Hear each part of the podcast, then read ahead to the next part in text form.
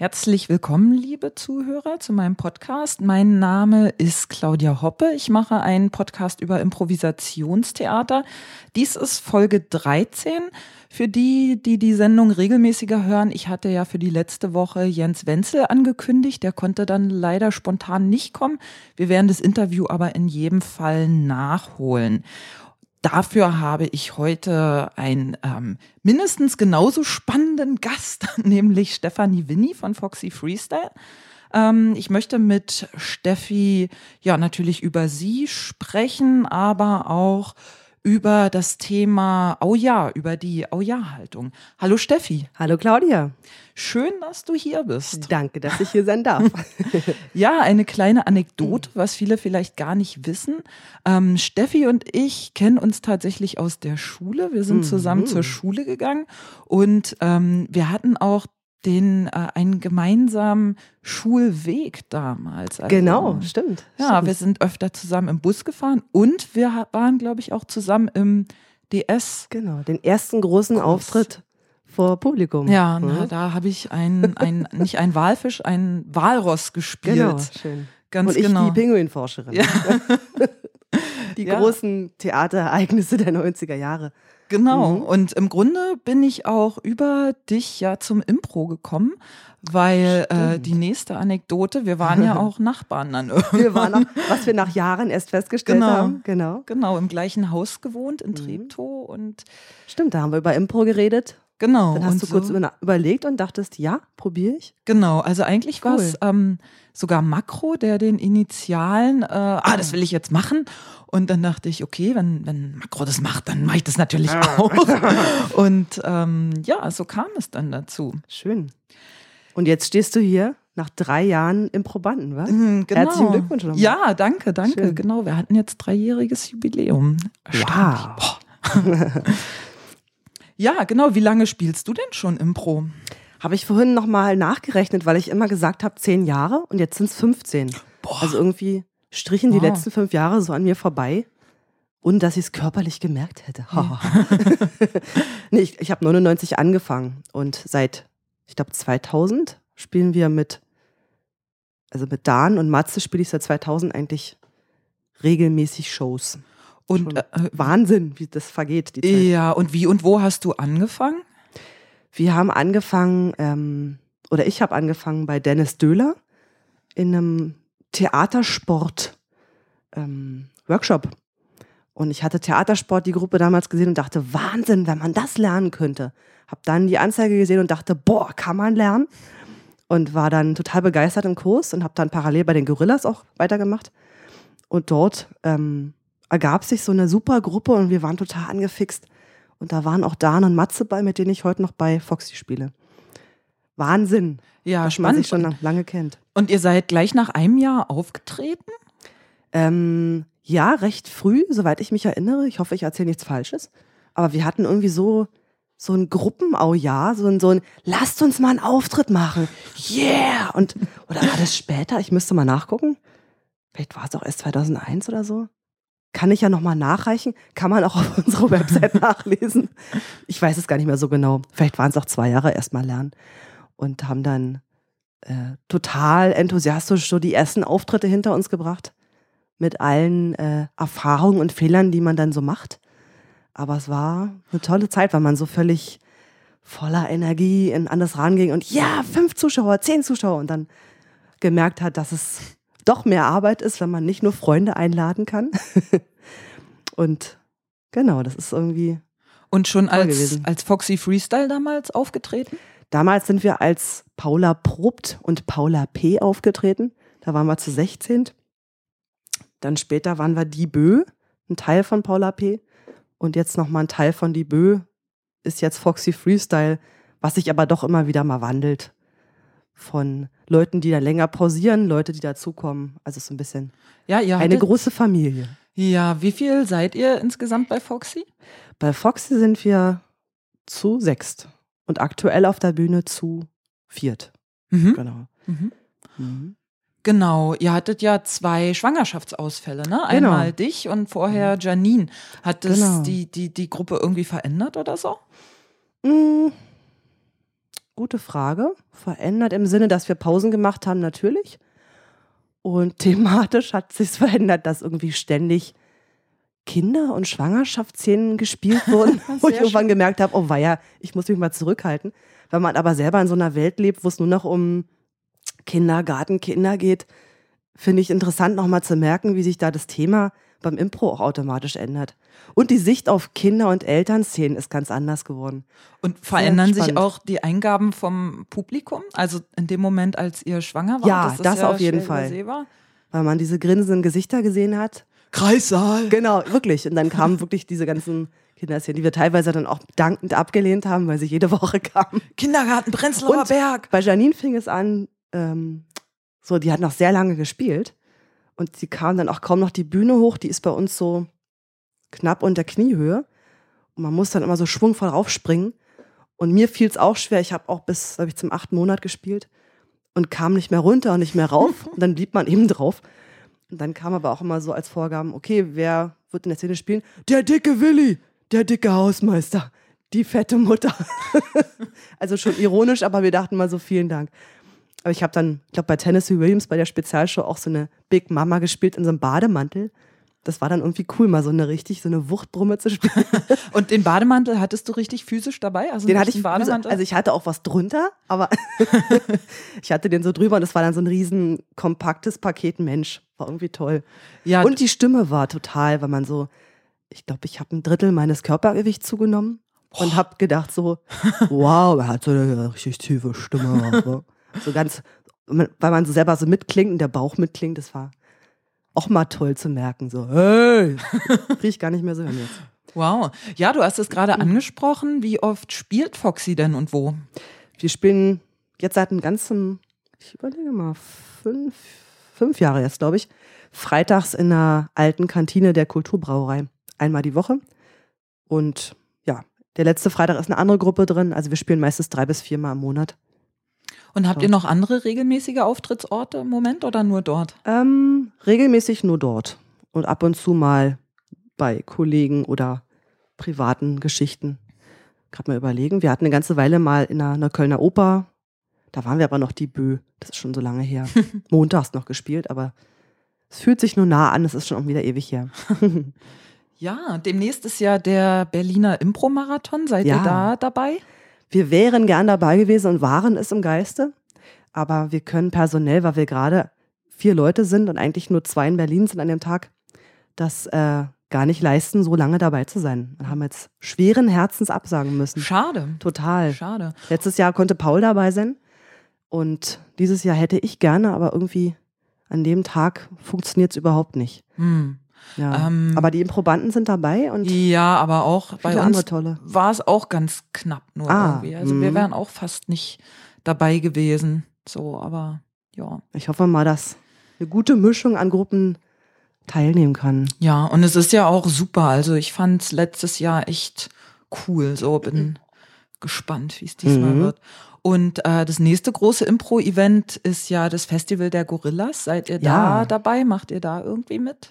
Ähm, mitnehmen nicht. Ich glaube, es gibt auch, soweit ich weiß, gar keine Berliner Gruppen, die sie einladen. So war es jedenfalls mal. Und genau, ich versuche auf jeden Fall, mir so ein bis zwei Shows anzugucken. Was immer schwierig ist, wenn man selber abends unterrichtet und die Abende alle voll sind, muss ich mal schauen, ob ich irgendwie so eine Nachmittagsshow oder einen Abend finde, wo ich mich vertreten lassen kann hm. und dafür was genießen kann. Ja, unterrichtet ihr jeden Abend in der Woche? So gut wie, ja. Also Foxy hat jetzt Montag bis nee, genau, Montag bis Mittwoch aktuell Kurse. Es gab auch mal einen Donnerstagskurs, freitags spielen wir. Und genau. Meistens muss ich abends auch noch auf mein Kleinkind aufpassen. Und das ist dann immer entweder Kleinkind oder Unterrichten. Hm. Genau. Ja, machst du ähm, noch was anderes oder verdienst du dein Geld nur mit, mit Impro oder über Foxy? Ähm, eigentlich zurzeit wirklich über Foxy und so eine Mischung aus äh, den Auftritten und Kursen und Anfragen. Genau.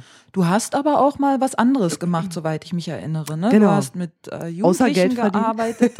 nee, auch zum, zum Geldverdienen, ja, oder? Ja. Mit, mhm. mit, mit Jugendlichen. Ich glaube sogar hier in Neukölln, wenn ich mich recht erinnere. Ah ja, genau. Ich habe eine Weile, ich glaube auch vier Jahre, hier in einer in einem Neuköllner Gymnasium beim darstellenden Spieltheaterkurs mit ähm, ja, künstlerische Leitung hieß es, es waren auch nur zwei Leute, äh, mitgeholfen, so, so Schultheaterprojekte über ein Jahr zu begleiten. Und da haben wir vier aufregende Aufführungen miterleben dürfen. Das ist ja auch Mit schön. Absprung der Hauptfiguren einen Tag vorher und solche Ah. Geschichten. Aber irgendwie war das auch alles eine tolle Lehrzeit und äh, Erfahrung und teilweise richtig tolle Entwicklung von Schülern, die vor allem durchs Impro und durchs Theaterspielen so zusammengewachsen sind. Und das waren dann aber einstudierte Stücke oder waren es Impro-Shows, die die aufgeführt haben? Ähm, ich habe sie immer zu Impro überreden wollen und sie wollten eigentlich nach einer Weile Impro haben sie sich nicht vertraut, dass es funktioniert auf der Bühne. Und es hat auch nie funktioniert, dass sie mitgekommen sind, weil dieses Weggehen für viele arabische Schülerinnen, vor allem abends, war nicht möglich, obwohl die schon über 18 waren. Hm. Durften irgendwie nicht alleine dann nach äh, Prenzlauer Berg und zurück. Und es war mal ganz kompliziert. Und ähm, ich habe mit den Impro gemacht, dann immer so, nee, wir wollen was Richtiges machen. Und die wollten lieber einen Text, den sie dann lernen. Und ich habe immer dagegen gearbeitet und habe dann irgendwann gedacht, naja, was soll's, wenn ihnen das jetzt erstmal hilft, das ist die erste Aufführung, ähm, habe ich immer versucht, so, so eine Mischung, ihr habt einen Text, aber wandelt den auch ab, wenn ihr den vergesst. Weil ich finde es furchtbar, so dieses, man merkt, wenn jemand einen Text auswendig gelernt hat und dann abliest und dann weiß er nicht mehr, wo er geblieben ist und dann dieses leiernde äh, Sprechen finde ich Genau. persönlich furchtbar. Was aber, machst du ja. sonst doch so? Erzähl doch ein bisschen von deiner Arbeit. Von meiner Arbeit. Steht hier. genau. Wir können ja alles ablesen, was wir hier vorgeschrieben. Wir sprechen total frei und lesen es in Wirklichkeit ab, genau. Genau, und ich habe auch, ähm, Mit autistischen Kindern hast du auch ach genau, gearbeitet. das habe ich ne? auch, genau.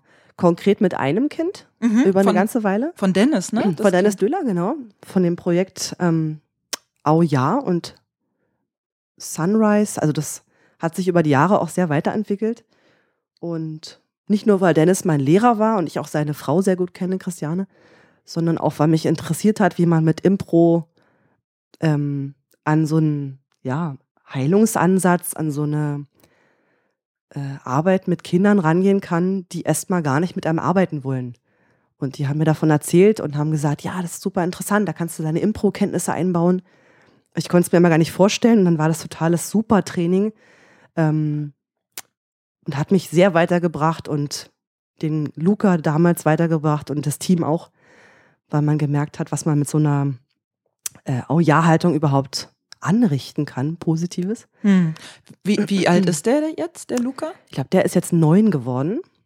Und ich glaube, als er zwei war, war die Diagnose so schlecht, dass sie gesagt haben, man weiß gar nicht, wie es weitergehen wird. Der ist gar nicht alleine, hat keinen Blickkontakt, ähm, schreit. Und ja, da war die Diagnose sehr schlecht. Und heute ist er, glaube ich, aktuell seit einem Jahr jetzt in einer normalen Schule Wow. normale Klasse, schon als Integrationskind. Aber auf der Sonderschule, soweit ich jetzt weiß, war ihm das dann, na, nicht zu langweilig, aber der war halt gewohnt, mehr zu machen und mehr zu interagieren.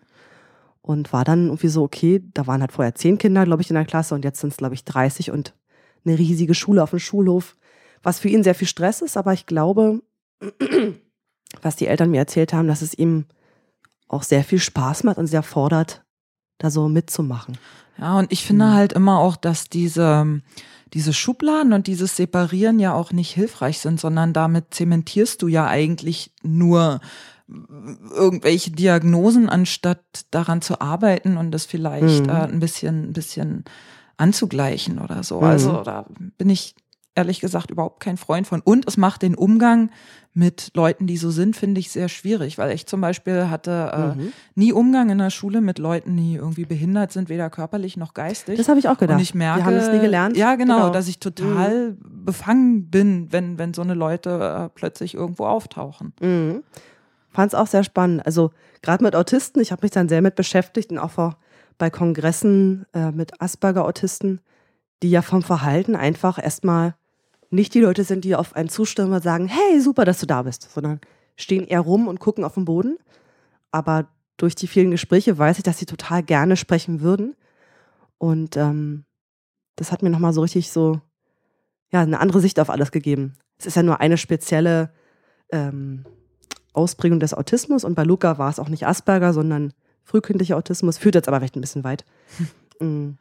Aber was wir da wirklich gelernt haben, ist so mit Spaß dabei bleiben und ihn immer wieder einzuladen, mit uns zu spielen und auch sein Nein zu akzeptieren. Aber wenn er mit uns spielt oder irgendwie ein ja, Blickkontakt oder Wortspiel entsteht, dass man das total feiert und so positiv verstärkt und nicht, jetzt mach doch mal, jetzt Mann, was machst du denn jetzt? Warum gehst du denn jetzt weg? Und dass man so genervt ist, ähm, hat man sich da richtig abtrainiert, sondern okay, er ist gerade nicht dabei, er will jetzt zum Beispiel sich beruhigen, indem er in Fußbodenleisten ähm, kleine Sterne versteckt. Dann haben wir das über Stunden gemacht und total mit ihm mitgespielt und dann immer wieder ähm, sozusagen kopiert. Auch ja bei ihm gemacht und dann wieder was Neues angeboten. Mal gucken, ob er mitmacht, was Neues zu spielen. Und das war total spannend. Und was ich mir auch noch vorstellen kann, habe ich gerade gedacht, was ähm, so eine Arbeit möglicherweise schult, ist, den Fokus von sich selber wegzunehmen. Als du gerade gesagt hast, ja. Autisten sind ja oft so, die sind dann verschlossen und dann ist ja häufig die Reaktion bei, bei Menschen so, ah, der mag mich nicht oder ich habe irgendwas falsch gemacht, aber das ist vielleicht mhm, gar nicht der mhm. Fall, sondern sozusagen von diesem Ego-Ding dann mal loszulassen und zu gucken, ähm, ich versuche jetzt mal unbefangen auf den zuzugehen, weil wenn ich auf so jemanden zugehe mit dem, ja, der redet nicht mit mir, der mag mich sowieso nicht, dann mhm. ist es natürlich. Das hat, glaube ich, viel mit einem zu tun, dass man denkt, genau, ich spiegel es zurück und nicht, der mag mich nicht, ich versuche mal trotzdem freundlich zu sein. Genau. Oder mhm. eben, er traut sich nicht oder weiß nicht wie, sind ja meistens die Gründe, dass man, dass die Personen, die verschlossen wirken, sich im Prinzip auch selbst schützen und erstmal abwarten, was kommt denn da rein, wer kommt denn da rein. Schlorks? ja, wir hatten schon gesagt, du bist ein bisschen erkältet, ne? Ja, ja. Mhm. Aber mit der Sonne im Gesicht ist total schön jetzt hier. Im Hoppelstudio. Ja, ich muss mich mal äh, hier entblättern, es ist genau. so warm. Oh, schwitz, schwitz. ja, äh, du hattest äh, das Wort schon genannt, die Au-Ja-Haltung hat ähm, bei deiner Arbeit mit Luca eine große Rolle gespielt. Ja, ja. Was, was genau ist es denn oder was verstehst du unter der Au-Ja-Haltung? Mhm. Als Impro-Spieler setzen wir uns ja eh sehr schnell damit auseinander. Wenn man Impro lernt, lernt man ja erstmal dieses Ja, genau, Au-Ja also einfach als Übung und später in den kleinen Szenen, die man spielt, so dieses Erwachen von, krass, ist eigentlich voll einfach, wenn man Ja sagt, ne? Und dann lernt man, ah, dann entstehen sofort Geschichten und eher als wenn man, ach nee, das nicht und dieses normale Ablocken, was man im Alltag hat. Aber da es ja sowieso fast nur Impro-Spieler sein werden, die bei uns jetzt zuhören, nehme ich das sowieso mal als Basis. Und bei dem Autismus-Projekt, das jetzt auch Au-Ja-Projekt heißt, ähm, wird es sozusagen nochmal auf die Spitze getrieben. Und ähm, man kann sich so vorstellen, man versucht, wenn man es jetzt szenisch sieht, ich versuche eine Szene zu spielen mit jemandem, der überhaupt nicht auf Euja ist. Und da könnte man jetzt sagen, okay, dann ist die Szene nicht möglich. Wenn einer die ganze Zeit blockt, wird es eine blöde Szene. Oder, okay, einer blockt die ganze Zeit, ist ein cooles Spiel. Nehme ich mal an als Spiel und versuche mal trotzdem eine coole Szene zu machen. Und ähm, die Szene ist natürlich das Leben. Und der Raum, in dem wir geprobt haben, war der Ja-Raum. Da war sozusagen erstmal alles, was Luca oder ein Kind in diesem Projekt macht, total super. Das heißt, wenn er mit uns spielt, ist super. Aber auch wenn er sozusagen uns zeigt, er braucht gerade Ruhe und dreht einen Ball, um sich zu beruhigen, dann war das so, ah, okay, lass uns einen Ball drehen und wir brauchen erstmal eine Pause. Man geht also ganz viel auf den Mitspieler, sozusagen auf das Kind ein. Und wir haben es dann auch später, und machen es jetzt auch noch in unseren Open Stages und auch normalen Shows diese Haltung von, ich mach dir eine super Szene. Ist ja auch keine Neuigkeit beim Impro, dass man einfach sagt, liebe deinen Mitspieler, mach ihm eine großartige Szene. Aber das nochmal sehr so Intus zu kriegen, ähm, es kann eigentlich nichts passieren und ich kann mich gar nicht über den anderen ärgern, weil egal was er tut, es wird großartig sein. Man erinnert sich ja an Szenen, wenn jemand auf der Bühne steht und zum Beispiel einen blöden Spruch macht oder einen Gag reißt. Und das versuchen irgendwie genial zu finden. Und so, er hat ja einen Grund, warum er das macht. Warum kann man nach der Show besprechen? Da kann man sich die Köpfe auch einreißen. Aber in der Szene selber zu sagen, okay, wir nehmen das mal an. Oder bei der Open Stage ist ja sehr häufig, dass Leute das erste Mal auf der Bühne sind. Wir fragen auch oft, wer war noch nie auf der Bühne? Und dann kommen mutige Leute hoch und die merken dann, fuck, mich gucken hier 60 Leute an, Scheinwaffe an, jetzt muss ich irgendwas machen. Und dann gab es schon so Situationen, wo die naja, normal irgendwie sich sehr verkrampft haben und gar nichts mehr gesagt haben, sondern nur noch dastehen oder nur noch Nein sagen. Und wir haben dann, es war sehr interessant auch für uns zu merken, ja, was machen wir denn mit denen, wenn die dann nichts sagen und wenn die dann nur dastehen? Man spielt die an und sagt, ja, guten Tag, Frau, Schme Frau Schneider. Ich bin nicht Frau Schneider. Ich bin nicht Frau Schneider. Also so völlige Verantwortung weg. Ich will jetzt hier nichts machen müssen. Und ähm, das war dann am Anfang so, ja, was macht man denn dann, wenn die sozusagen abstreiten, das zu sein?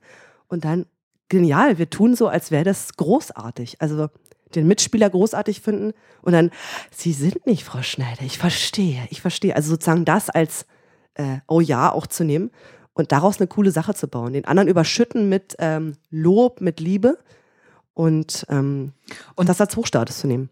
Und du ärgerst dich gar nicht mehr?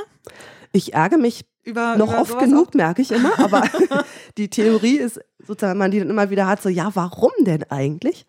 Bei dem Autismusprojekt haben wir immer wieder auch Coachings gehabt, niemand kann mich unglücklich machen. Ähm, wenn mich ein Kind zum Beispiel mit Steinen bewirft, ähm, muss ich nicht sagen, oh Mann, warum mag der mich nicht, ich bin so schlecht? Oder wenn ich mit einem Mitspieler spiele, der mich immer als Tiefstatus so abfällig behandelt, gibt es ja solche Rollenmuster auch beim Impro oder in Teams.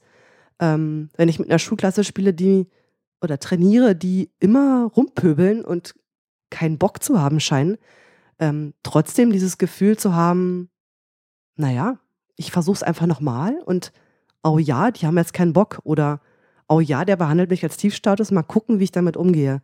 Also immer dieses Ja und. Und nicht innerlich aufgeben, oh, die Nummer wieder. So äh, Sachen, die immer wieder kommen, so das Selbstbestätigende, der mag mich nicht, okay, und sich dann zurücknehmen, sondern ah, mal gucken, was ich daraus machen kann. Also ich, aktiv bleiben. Ja, ich finde das nicht einfach. Also ich ähm, würde da mit dir mitgehen, dass das was ist, was auf jeden Fall erstrebenswert ist. Merke aber selber, dass äh, mir das unheimlich schwer fällt mitunter und dass es mir in so einer Situation, wie du jetzt geschildert hast, bei der Open Stage mit Leuten, ich sage mal, die, die weniger erfahren sind. Ich glaube, da könnte ich nachsichtiger und gütiger sein, wenn sowas passiert, als wenn ich jetzt zum Beispiel, weiß ich nicht, in einem Kurs oder in einem Workshop da quasi gleichgestellten mhm bin und wenn ich da merke, oh, jetzt irgendwie macht hier jemand gar nichts und steht nur auf der Bühne mhm. und verschränkt die Arme und meint, das würde jetzt irgendwie reichen, dann merke ich doch, wie bei mir innerlich so jetzt macht und dann der Rauch ja, ja. irgendwie aus den Ohren kommt. So. Aber das ist spannend, weil das wieder mit Erwartung zu tun ja. hat, klar, ne? Also der eine muss ja nichts können, er ist neu, der andere, Mann, wir trainieren doch jetzt seit Monaten, warum macht ihr nichts? Und da im Prinzip für sich selber so einen Weg finden, es ist ja auch eine Theorie, man wird es auch wahrscheinlich nie erreichen, aber immer wieder sich dran zu erinnern, der hat ja einen Grund, warum der jetzt mit verschränkten Armen auf der Bühne steht und nichts sagt. Und je nachdem, wenn man Kursleiter ist, kann man das Thema ja wirklich mal offen ansprechen. Ähm, ich versuche es immer sehr humorvoll oder mit im Spiegel, dass die anderen Mitspieler auch dann mit verschränkten Armen auf die Bühne gehen und nichts sagen. Und mal gucken, was passiert. Und da können total gute Szenen, Szenen draus kommen. Ähm, oder mal sozusagen was von außen reingeben. Aber die Person, wenn sie sich bewusst wird, dass sie nicht sagt, manche merken es gar nicht bewusst. Ähm, man hat ja auch so Anker in, beim Spielen, wo man gemerkt hat, das funktioniert gut, weil vielleicht retten mich immer alle. Und ich denke aber, ich bin der totale Hero in der Szene, weil ich, ich krieg's irgendwie gebacken oder ich krieg die Lache ab. Ist ja für viele sehr wichtig. Ähm, aber es funktioniert vielleicht nur, weil die anderen mich retten. Und gerade im Kurs kann man über sowas reden. Wenn es in der Show ist, ist es schon schwieriger, weil man ja eigentlich weitermacht und es später darüber sprechen kann. Ähm, aber immer wieder für sich den Weg finden, ähm, wo ist das Spielerische? Hm, ja, es genau. braucht schon, es braucht schon ein bisschen innere Zen-Haltung, zumindest bei mir. Und ich hatte mhm. auch mal eine Workshop-Leiterin hier aus Chicago, Colleen Doyle, und die hatte halt auch erzählt, sie hatte bei sich, äh, weiß ich nicht, in der Gruppe oder im Kurs oder irgendwo jemanden, dem, mit dem sie auch totale Schwierigkeiten hatte, mit dem zu spielen. Mhm. Und ähm, bis sie irgendwann festgestellt hat, hey, warte mal, das Problem ist nicht er, das Problem bin ich, mhm. weil es meine Haltung sozusagen ist. Mhm. Und wenn mhm. ich sozusagen ihn akzeptiere und versuche, ihn gut aussehen zu lassen, dann klappt's auch und vor allem ärgere ich mich dann auch nicht mehr. Mhm, mhm, das fand ich sehr inspirierend. Das ist mir nach diesen Worten, meine ich, sogar eine Zeit lang gelungen, das auch umzusetzen, ah. wenn ich mit so Leuten irgendwie zu tun hatte, was jetzt glücklicherweise nicht so oft mhm. ist, aber es kommt schon vor. Mhm. Ähm, ja, Mhm. aber Und es gibt ja auch Impro-Spielertypen, die, also es gibt Leute, die aus unterschiedlichen Gründen auf der Bühne stehen. Und es gibt ja auch viele Impro-Spieler, die ihre Soloshow eigentlich spielen und eigentlich nur Spieler brauchen, die um sie herum Passenger sind und ihnen das irgendwie nett machen. Ähm, während einer Show ist es sehr schwer, sowas zu ändern, ähm, weil es dann fast so ein Schauspielkampf wird, so zwischen den Schauspielern. und das ist auch nicht schön fürs Publikum anzu anzusehen dann Ja, sowas. wenn es wirklich so ein Kampf wird. Oder man macht den Kampf spielerisch, aber ich glaube, wenn man sich da nicht verändert als Spieler, ist es eher unangenehm in der Show. Aber in der Arbeit mit solchen Kollegen ähm, finde ich es wichtig, immer wieder diese Balance zu finden zwischen, also diese Verantwortung abgeben und nehmen. Und so gibt es genauso gut Spieler, die eigentlich am liebsten nur so Passenger machen und so ein bisschen ausmalen und nicht zu viel selber die Verantwortung übernehmen. Und als guter Impro-Spieler braucht man eigentlich beides und muss gucken, was fehlt jetzt. Ne? Ähm, Das denke ich auch. oder auch mit Au ja halt das zu machen, was man nicht gewohnt ist und diese Lücke auch zu füllen, ja. Ähm, die Frage ist vielleicht ein bisschen trivial. Ähm, dennoch stelle ich sie mal, warum gefällt dir die Oh ja-Haltung so gut? Oder was gefällt dir daran? Mhm. Ich glaube, was ich schon gesagt habe, dieses, der Versuch, sich nicht mehr über andere zu ärgern oder als ähm, Grund zu nehmen, dass irgendwas nicht klappt. Und mir gefällt gut ähm, die Abenteuer, die entstehen, wenn man Ja sagt, bei Szenen und Geschichten und im Leben auch. Und dass man nicht so eingefahren ist auf so muss es doch immer sein, so war es doch immer. Und überhaupt das Leben mit Impro ist ja auch irgendwie dieses Oh ja, ähm, gebt uns was, wir machen was draus, was eigentlich für mich auch wieder Kreativität als Basis ist, also dieses aus etwas was machen und zwei Dinge verknüpfen, daraus was machen und aktiv sein und nicht nur nicht eben nur Ja sagen und befolgen, sondern Ja sagen und was hinzufügen und was verändern. Mhm. Hast du eine Idee, warum das oft nicht so funktioniert, gerade im Alltag? Also, oder vielleicht eine Theorie dazu, warum wir, wir Menschen in unserer Kultur vielleicht auch ähm, eher so zum Nein sagen tendieren und zu diesem uns, uns verschließen, würde ich auch fast ein bisschen sagen. Mhm. Ähm, ja, das diskutieren wir sehr oft in den Kursen. Es ist immer spannend zu sehen. Ähm, ich mache auch diese Anti-Lampenfieber-Kurse, wo Leute gar nicht so unbedingt Impro lernen wollen, sondern eigentlich aus ganz anderen Gründen dahin kommen und so an sich erstmal arbeiten wollen. Und innerhalb der ersten Stunde lernen sie dieses Au ja und sind dann meistens sehr, wow, es ist ja eigentlich total einfach. Ich meine, es ist irgendwie ein Wort, aber es ist voll einfach. Und dann merkt man so, wie die so sprudeln innerlich. Und dann kommen ganz oft so Diskussionen in der Pause, ja, warum macht man das nicht einfach im Leben und sagt immer ja, ne? Und wie ist denn das so bei dir? Bist du immer total glücklich und alles läuft total gut? Und ähm, es ist ja auch wichtig, wichtig, dass wir Nein sagen und Grenzen abstecken und Rituale haben. Und ähm, im Leben hat man ja sein Leben zu verlieren oder ähm, Beziehungen zu verlieren. Da kann man ja nicht immer sagen, ja, ja. Ähm, auf der Bühne ist natürlich genial, wenn es funktioniert. Oder wenn man aus einem Nein auch wieder im Prinzip ein Ja machen kann, wenn jemand blockt und es dann wieder positiv annimmt. Ähm, ist eine gute Frage, finde ich. Sie ist so schön banal, aber sie umfasst eigentlich alles. Ähm, ich kenne Leute, die da wirklich sehr nachleben und so ein innerliches Ja auch haben. Also so dieses, mich kann jetzt keiner fertig machen und verletzen. Und da braucht man schon ganz schön viel innere Kraft, um sowas so. Ja, ich glaube, Resilienz ist das. Stichwort, ne? So ein bisschen. Ich Mhm, glaube, das ja. ist der Fachterminus dafür. So. um mal ein paar Fachtermine Ja. einzustreuen. Nee, aber ich äh, finde nämlich auch tatsächlich, ähm, also Ja sagen finde ich super. Ich merke aber auch, kontextabhängig ist auch mal ein Nein gefordert. Zum Mhm, Beispiel hatte mhm. ich diese Woche auf Arbeit einen Kurs, da ging es um Product Owner. Äh, Product Owner ist eine Rolle im, im Scrum-Prozess und Scrum wiederum ist eine Art, wie man äh, Software entwickelt, also so eine Methode quasi. Und der Product Owner ist im Grunde so eine Art Produktmanager und Vermittler und äh, also vermittelt zwischen den verschiedenen äh, Teams und Parteien, die da involviert sind in die Softwareentwicklung. Und da wurde halt gesagt, dass die wichtigste Eigenschaft des Product Owners sein muss, Nein sagen zu können. Ja. Weil sonst sagt Aha. er immer Ja und nimmt alles auf. Aha. Und sein Team kann das aber vielleicht gar nicht so, so umsetzen in der Mhm, Geschwindigkeit, wie er sich das vorstellt. Deswegen ist da Mhm. sozusagen die Abgrenzungsfähigkeit auch gefordert. Also es ist tatsächlich, äh, finde ich, äh, ich bin ja auch diese, diese Reise gegangen, erst zu sagen, oh ja, zu allem Ja sagen. Ähm, aber irgendwann kommt man zu einem Punkt, wo man denkt, okay, in bestimmten Punkten ist es auch vernünftig, wie du gerade gesagt hast, sich abzugrenzen. Mhm. Und da würde ich es auch wieder, ja, man kann das ja alles total philosophisch deuten, aber ähm, das Ja zum Nein sagen. Also meine Rolle im Job ist, hey, super, ich darf Nein sagen. Dass man das innerlich auch wieder, also für mich ist es auch Ja auch so eine Energiegeschichte, so ein, nicht nur Ja, okay, sondern, ähm, ah, ja, ich habe diese Rolle und diese Verantwortung auch für meine Kollegen und da ist es auch wichtig, Nein zu sagen. Und dass es auch Ja nicht nur das Wort ist, sondern eher so eine Haltung, was ist meine Rolle?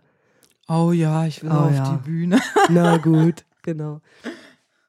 Ähm, mal die Gegenfrage, gibt es Mhm. denn, siehst du denn Erfolge in deiner Arbeit? Also du hast es ja schon gesagt, beim Anti-Lampenfieber-Training auf jeden Fall, aber zum Beispiel in deiner Arbeit mit den, mit den Jugendlichen hier aus Neukölln, ähm, hast du da auch Erfolgserlebnisse, wo du siehst, ah, hier habe ich die Oh ja-Haltung erfolgreich implementiert. Super. Ja, ja, sehr viele, sehr viele.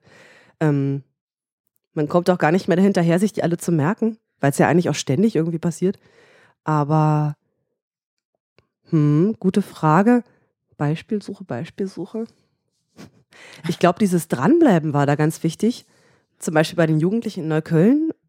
Die wollten Theater machen und es ging über ein Jahr und nach einem Monat hatten sie keinen Bock mehr. Und kamen nicht mehr, kamen zu spät und hatten nicht so ein Durchhaltevermögen. Hatten auch keine Lust, Texte zu schreiben, auch keine Lust, Texte zu lernen, wollten kein Impro machen. Die waren also so auf keinen Bock und Nein. Und wenn man als Lehrer so einer gegen 30 merkt, man ist so eigentlich der Einzige, der hier versucht, die zu motivieren und es kommt eigentlich nicht so wirklich was an. Da ähm, hatte ich oft so dieses, okay, also erstmal, was macht's mit mir? Ähm, graule ich mich da wieder hinzugehen? Warum graule ich mich da hinzugehen? Ähm, warum wünsche ich mir eigentlich, dass sie da Spaß haben müssen? Also diese ganzen Fragen kamen dann. Und parallel zum Luca-Projekt war es ja ähnlich, nur im kleinen Kreis, ähm, ohne Erwartung reingehen. Man hat Wünsche, zum Beispiel, ich möchte heute das und das machen, aber ich kann nicht erwarten, dass es funktioniert. Und deswegen kann man auch nicht enttäuscht sein. Ähm, das heißt, nicht gleichgültig reingehen, sondern mit einem Ziel, aber auch völlig okay sein, wenn es nicht klappt. Ähm, wobei man bei dem Autismusprojekt mehr Zeit hatte und mehr langen Atem. Bei dem Schulprojekt wollte man ja schon am Ende eine Aufführung hinkriegen. Und ein gutes Beispiel ist vielleicht das eine Jahr, als wir keine Aufführung hinbekommen haben und ein Jahr rumgedümpelt haben und hier was probiert haben, da was, äh, viel Schauspiel gemacht haben, drei Theaterbesuche hinbekommen haben, außer Impro. Und die Lehrerin immer, wir müssen doch jetzt mal anfangen mit dem Stück. Und die Schüler auch. Und ich gesagt, naja, die müssen selber machen. Also ich schreibe kein Stück, die sollen es selber machen. Die haben es aber nicht gemacht. Und ich glaube, es war ein Monat vor Aufführungstermin. Da haben die voll Panik bekommen, uns beschimpft. Wir haben ja gar nichts gelernt und haben sich dadurch total äh, abgenabelt und äh, Wie, wie, ich frage mich gerade, wie gehst du mit sowas um? Weil ähm, mich würde das, ich, mir würde es, sage ich mal, schwerfallen, mich da nicht zu ärgern, wenn du irgendwie neun Monate lang versuchst, äh, irgendwie so einen Haufen zu motivieren und die sind so, Mhm. ja, ja, ja, ja, machen wir schon. Und dann wird's am Ende nichts und dann ist so, ja, ihr habt uns nichts beigebracht, ihr habt uns nicht genug gepeitscht. Wir haben zwar alles abgelehnt, was ihr machen wolltet, aber ihr hättet doch machen müssen, dass wir das annehmen. Nun macht doch mal. Ich war immer in so einer Spannung zwischen, ähm, wir haben so eine Menge Angebote gemacht und mein Wunsch war, dass sie es annehmen, es hat nicht funktioniert. Und auch so ein bisschen, es ist ja euer Projekt, also unser Projekt, aber wenn ihr nichts hinbekommt, war das für mich so, dann stehe ich auch dazu, dass wir nichts hinbekommen. Dann sage ich eben, wir haben keine Aufführungen bekommen. Und für mich war dieser, der Weg ist das Ziel für die Kinder wichtiger, weil ich gemerkt habe, dass die zu Saal, äh, die sind sehr zusammengewachsen, die haben sich behauptet, das waren so ein paar schüchterne Mädchen, die total aufgeblüht sind. Und einzelne hat man auch gemerkt, die haben wir auch bekommen. die haben da, weiß nicht, äh, gezeichnet, Ideen mitgebracht, die wurden immer sofort abgeschmettert. Nee, machen wir nicht, machen wir nicht. Also die waren alle so auf Kleinkrieg. Und so ein paar Zugpferde hatten eine große Klappe und haben nichts gemacht. Und dadurch war die Gruppe sehr instabil. Und ich war auch immer so auf den, äh, auf der Wippe zwischen, naja, irgendwie sind wir als Lehrer ja verantwortlich dafür, dass es funktioniert. Und die Kollegen erwarten auch, dass wir was hinkriegen. Aber ich glaube, durchs Impro war ich so ein bisschen entspannter als meine Lehrerkollegin, die sozusagen ja auch, glaube ich, für ihre eigene Ehre wollte, dass es jetzt was Gutes wird. Und die fing dann an, schon selber zu Hause zu schreiben, damit wir irgendwas machen. Und ich hatte immer, habe immer so mit ihr gesprochen, so, lass die mal machen. Und ich bin davon ausgegangen, die machen nichts. Und das wird halt eine totale Katastrophe, weil wir die Aufführung absagen. Und was die gemacht haben, war dann sozusagen wie im typischen Ami-Film. Sie treffen sich nachmittags freiwillig, äh, sind am Wochenende in der Schule, also ich glaube, die Hälfte der Gruppe war das, und basteln innerhalb von ein paar Tagen ein eigenes Stück. Waren dann stolz wie Bolle, als sie uns das präsentiert haben. Es war okay, es war halt kein Spannungsbogen drin und irgendwas, aber wir haben gesagt so, wow, die haben sich total Gedanken gemacht. Und so völlig aus so einer naiven Sicht, Habt ihr denen dann noch geholfen? Genau, wir haben es dann noch Sie versucht. Hatten da noch so ein bisschen Spannungsbogen rein. Genau, so wir haben es ein bisschen ausgefeilt, was wir noch so ein bisschen als dramaturgische Mittel reinbringen konnten. Und ja, die, die schlimmsten, zotigsten Sachen rausgenommen irgendwie. Weil ja, der Humor der Gruppe war ja nicht der Humor der Gesellschaft, sag ich mal. die dann auch wahrscheinlich zugeguckt hätten. Ähm, und so haben wir es versucht, so in den letzten Wochen dann unter Totalstress zusammenzubasteln. Und ich fand es dann echt total toll zu merken, dass so eine Gruppe dann sozusagen so einen Tritt in den Hintern sich selber gibt. Ähm, und diese Au-Ja-Haltung bei ihnen rausgekommen ist. Nach so einem, ihr seid alle total blöd. Ähm, für mich wäre es aber auch okay gewesen, wie gesagt, wenn es nichts wird. Und ich glaube, als Lehrer diese Entspannung zu behalten, ja. so, die werden schon selber wissen und nicht zu sehr wollen und nicht zu sehr auch selber die Verantwortung, das heißt, ich bin schlechter Lehrer, wenn sie es nicht machen. Ähm, was natürlich eine Ausnahme ist als Theaterlehrer, wo man nicht ganz so diesen festen Lehrplan hatte. Ich will jetzt nicht über Lehrer allgemein sprechen, aber so als Theaterlehrer, auch bei Improkursen, ähm, wenn man sagt, wir machen am Ende eine Aufführung und man merkt, einige entwickeln sich da nicht so weit oder einige wollen auch keine Aufführung haben, dass man nicht dann sagt, doch, wir haben aber gesagt, wir machen das und das wird jetzt auch gut und witzig, sondern dann einen Weg zu finden, wie gehen wir mit den verschiedenen Wünschen um. Wir hatten das bei uns jetzt so gelöst, dass wir, äh, wir hatten ja auch einen Kurs, mit denen wir eine Aufführung hatten. Mhm. Und die, die nicht auf die Bühne wollten, dass wir denen angeboten haben, okay, ihr könnt, was weiß ich, die Kasse machen oder irgendwas, Mhm, dass die mhm. zumindest dabei sind, Genau, dass die ganze genau. Gruppe sozusagen so ein Erlebnis hat. Und Mhm. das finde ich auch in Ordnung, weil ich kann es auch nachvollziehen, wenn jemand sagt, äh, ich fühle mich da überhaupt nicht wohl und überhaupt nicht bereit für die Bühne, dann macht es ja, also gut, man braucht ein bisschen Feingefühl, weil manchmal ist natürlich auch kokettieren, aber in Genau, dem Fall genau. Mhm. dachte ich, also dann bringt es ja auch nicht so jemanden dann da irgendwie Mhm. zu schubsen irgendwie. Mhm.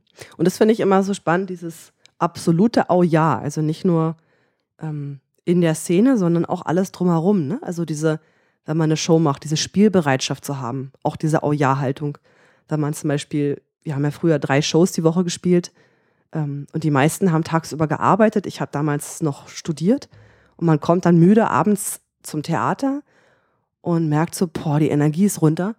Ähm, haben wir irgendwann festgestellt, dass wir eine Weile gesagt haben, oh, ich bin heute total müde, also ich äh, werde heute nicht so viel machen. Und das haben dann alle gesagt.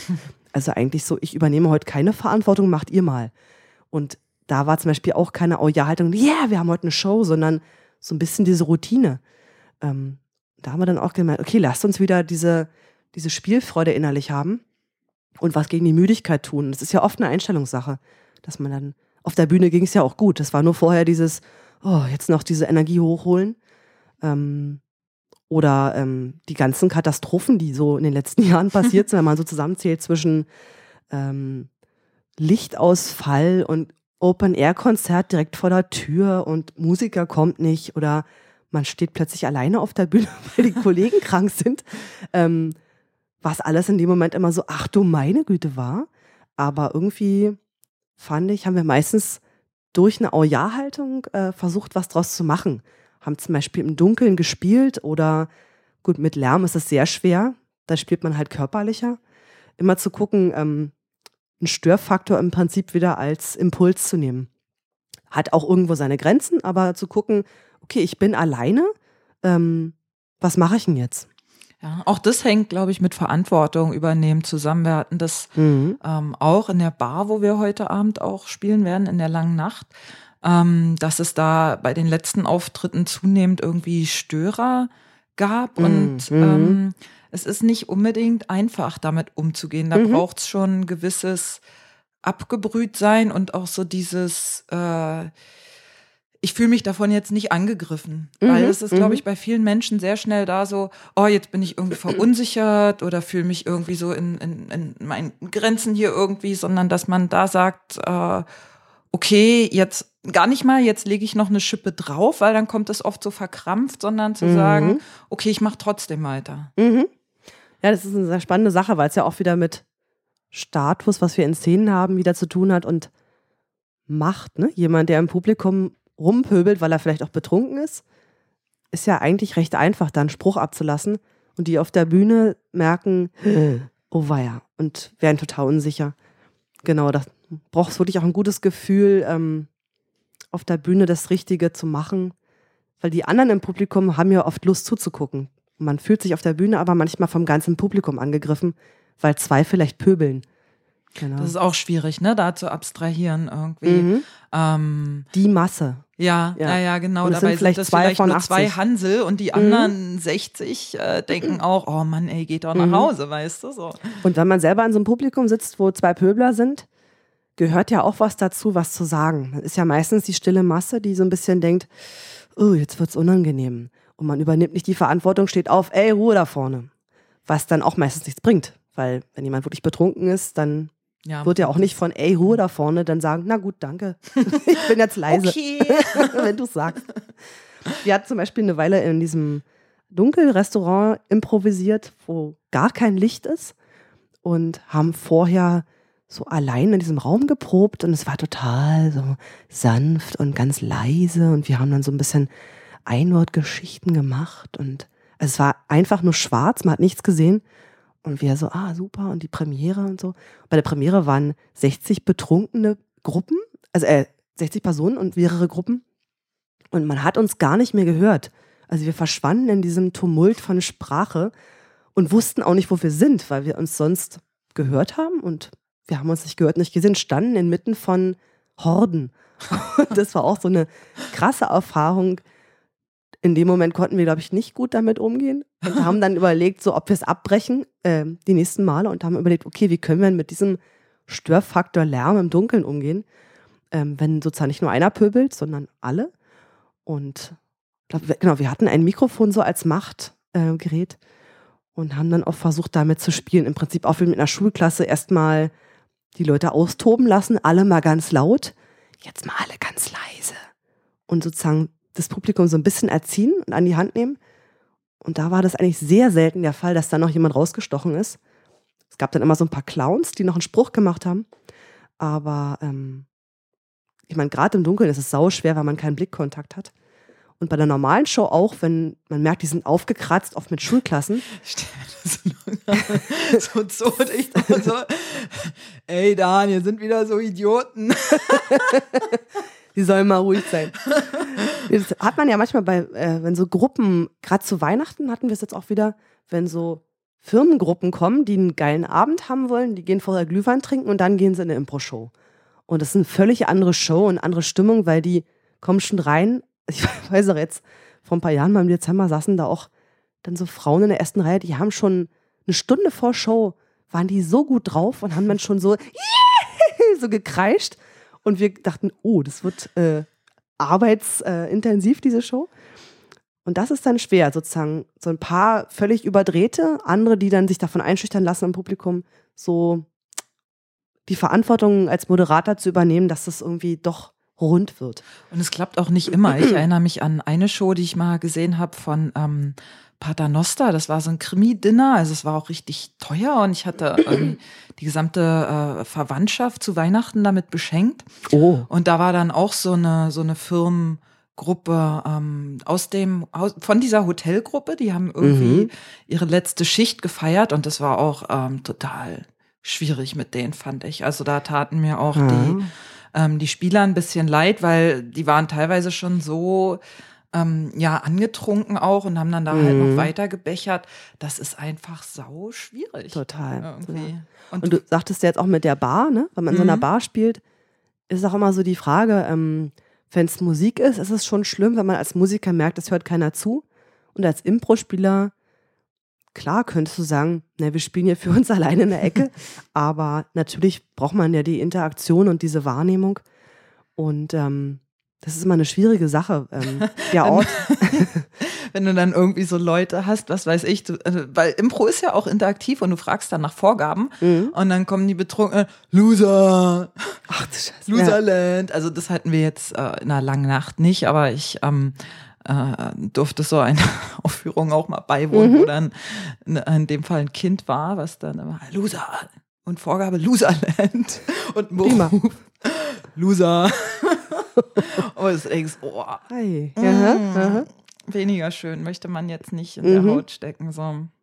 Aber ja, das ist dann gerade bei so Orten, genau, oder so ähm, Festivals oder äh, hier bei der langen Nacht, wenn die Leute nicht nur fürs Impro dahin kommen, sondern die sitzen einfach so in einer Bar oder laufen so vorbei, wenn du so Publikum hast, finde ich eine große Raus Herausforderung, da so für sich selber als Spieler auch den Weg zu finden zwischen ähm, hoffentlich gucken welche zu und bleiben auch eine längere Szene dabei und vielleicht auch okay, dass sie vorbeilaufen oder dass sie da einfach ihr Bier trinken wollen.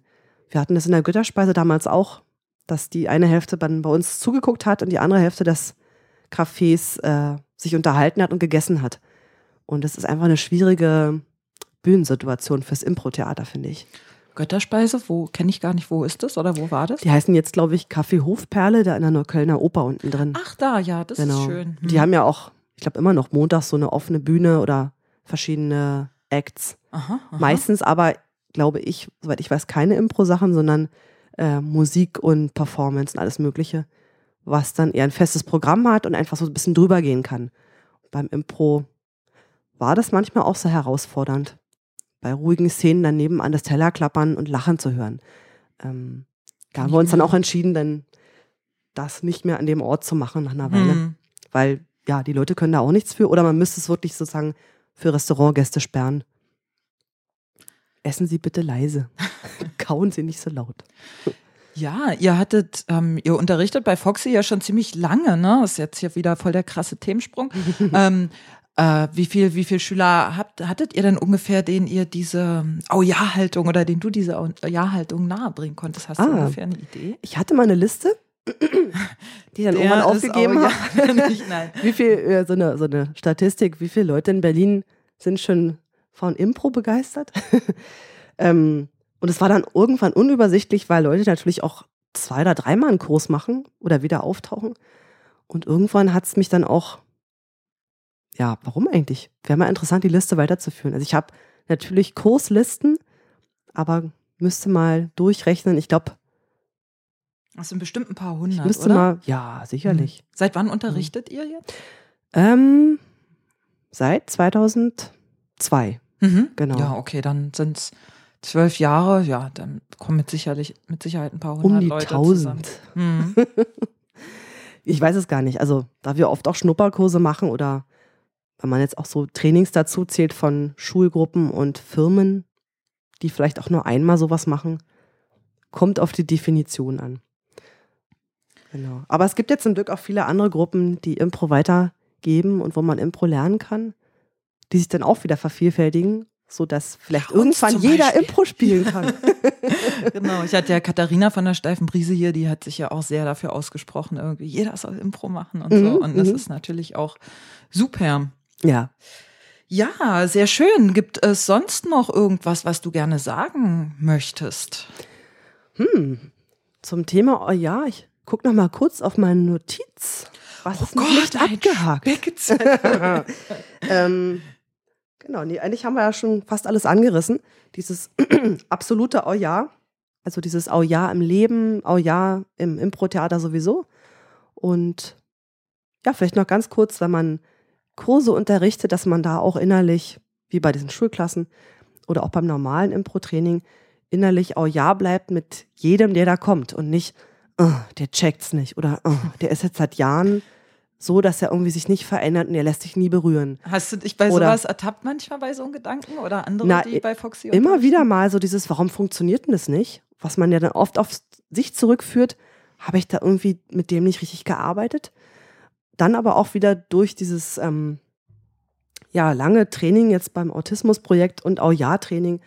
Ähm, ich biete an, ich biete an und wenn die Leute weitermachen und Spaß dran haben, mein Ziel ist gar nicht mehr, dass sie großartige Impro-Stars werden, sondern ähm, ich sehe es unterdessen auch viel pädagogischer und so persönlichkeitsentwicklungsthematischer, wenn es jemand macht, dem es mit Impro besser geht oder der das als soziales Tool. äh, Tool nimmt oder als Freizeit, äh, fühle ich mich da nicht schlecht als Lehrer, weil ich eigentlich will, dass aus denen mal eine Gruppe wird und die irgendwo auftreten. Das ist ja manchmal so komisch verankert, so weil man selber eine Gruppe war, die irgendwann aufgetreten ist. Und es gibt auch immer so einen Haufen von Leuten, die sagen, lasst uns mal weiter trainieren und auftreten. Und ich merke, die meisten, die ich gerade habe in den Kursen, sind eher so, nee, also auf keinen Fall auftreten und die lieben sich total, freuen sich und die wollen auch nie aufhören, Impro-Theater zu spielen, aber überhaupt nicht mit dem Ziel, auf der Bühne zu stehen. Und als Lehrer damit auch okay zu sein. Oder mit Störenfrieden im Kurs, die immer wieder Gags machen, zu gucken, wie kann man sie liebevoll in so ein ja, harmonisches Gruppengefühl reinkriegen. Ja, für mich war die Motivation tatsächlich irgendwann eine eigene Gruppe zu gründen und aufzutreten, dass ich mich gern weiterentwickeln wollte im Ah, Bereich genau. Impro. Und ich Mhm. dachte, ähm, in den Kursen, die ich jetzt so besucht hatte, ich hatte ja nicht nur bei euch, sondern auch bei den Gorillas und bei Dennis und Mhm. so äh, Kurse gemacht, habe ich gemerkt, da gelingt mir das nicht mehr so. Und Mhm. es ist tatsächlich natürlich dann nochmal eine andere Erfahrung mit einer eigenen Gruppe und so. Und dann kommt diese ganze Mhm. Gruppendynamik dazu, die ich inzwischen fast als schwieriger empfinde als das ganze Impro-Zeug. Aber gut. Es Ähm, würde und- nicht alles leichter, genau. ja, genau, genau. Weil du hast ja bei Kursen hast du ja sozusagen ein, ein Führer und da Mhm. ist die Rollenverteilung klar und in einer Gruppe ist das natürlich, das muss ja erstmal irgendwie austariert werden, Mhm. sowohl wie wollen wir eigentlich funktionieren und wie funktioniert es hier eigentlich tatsächlich. Und ich glaube, da Mhm. sind viele Unklarheiten auch. Wir haben uns auch jahrelang durch Basisdemokratie durchgestrampelt, bis man gemerkt hat, naja, wenn immer alle Ja sagen müssen, 16 Leute und einer sagt mal nein, man macht's nicht, das ist auch wieder so ein Thema. Ja sagen, Nein sagen, ähm, ist super schwierig. Und genau, auch da wieder irgendwie gucken, wie geht man damit um, wenn auf Dauer sozusagen dieser Tross von Gruppe sich nicht bewegt, weil verschiedene Ziele da sind. Ne? Mhm. Und da, genau, da ist halt wichtig, ähm, sich über die Ziele auch klar zu werden. Ne? Und da fängt es halt dann schon mal an, sozusagen, Mhm, die, die, mhm. die Arbeit auch, auch wieder so persönlichkeitsentwicklungsmäßig. Mhm. Ich könnte fortfahren, Man könnte aber jetzt noch nicht. Stunden erzählen. Nee, aber wie du sagst, mit Auftreten, auch ganz viel der Umgang mit dem Publikum. Das Publikum, das Unbekannte, sind ja immer wieder andere. Aber dieses, wie spielt man vor fünf Leuten, wie vor 500, ähm, vor Betrunkenen, vor Schüchternen, es gibt ja Publikums, Publika, Publiken, die total ruhig sind und man denkt, oh, die fanden uns schlecht. Dann fragt man, die sagen, war super. Oder umgekehrt. Und das muss man ja auch erstmal lernen. Das ist ja auch eine Art ja, Sprache oder Kommunikation, die man erstmal so erfüllen muss.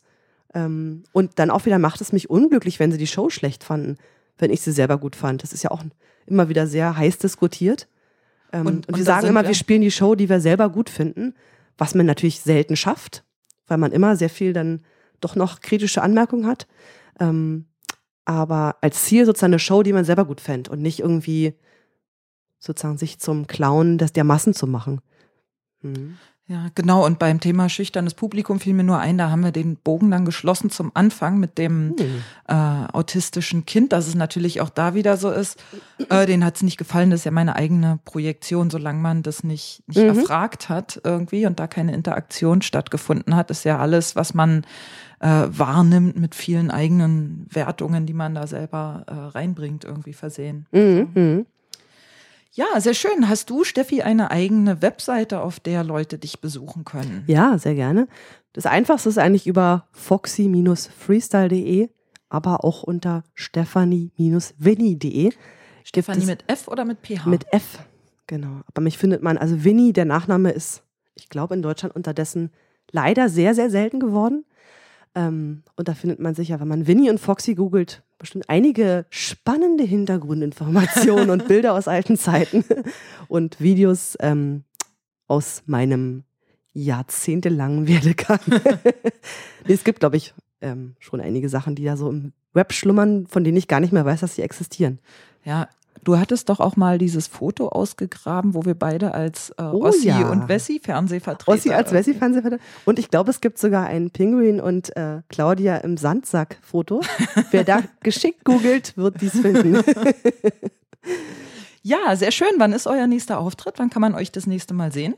Uns kann man ähm, jetzt im März wiedersehen, freitags im März in der Kulturbrauerei. Und gibt es da ein bestimmtes Motto für die Show, für die erste im März? Ähm, jetzt Oder im März. Wir haben gerade gestern die Planung durchgeplant für März. Da müsste man mal auf die Website schauen, okay. weil ich es jetzt nicht falsch ansagen will. Ich glaube, ich verwechsel da zwei Termine. Aber am 4. April haben wir zum Beispiel Dad's Garage. Hey, wow. Aus äh, Atlanta, ergattern, Georgia. Genau, ergattern Köln und dann sieht man eine Foxy Show in Englisch. Very nice, genau. very nice. Auch in der Kulturbrauerei. Genau, auch in der Sehr Kulturbrauerei. Ja. ja. Dann äh, danke ich dir, Steffi, dass du ähm, hier warst und dass du uns Einsichten gewährt hast in, in ja, was du so machst und äh, vor allem auch in die Au-Ja-Haltung. Sehr gerne, sehr gerne. Und ja, den nächsten Podcast von mir gibt es so Mitte März rum. Ich sage jetzt mal noch nicht mit wem, falls es wieder alles irgendwie äh, aus Gründen, Krankheit und so weiter nicht funktioniert. Ansonsten war das jetzt die, die 13. Folge meines Impro-Podcasts. Mein Name ist Claudia Hoppe und bis bald. Tschüss. Dankeschön. Tschüss.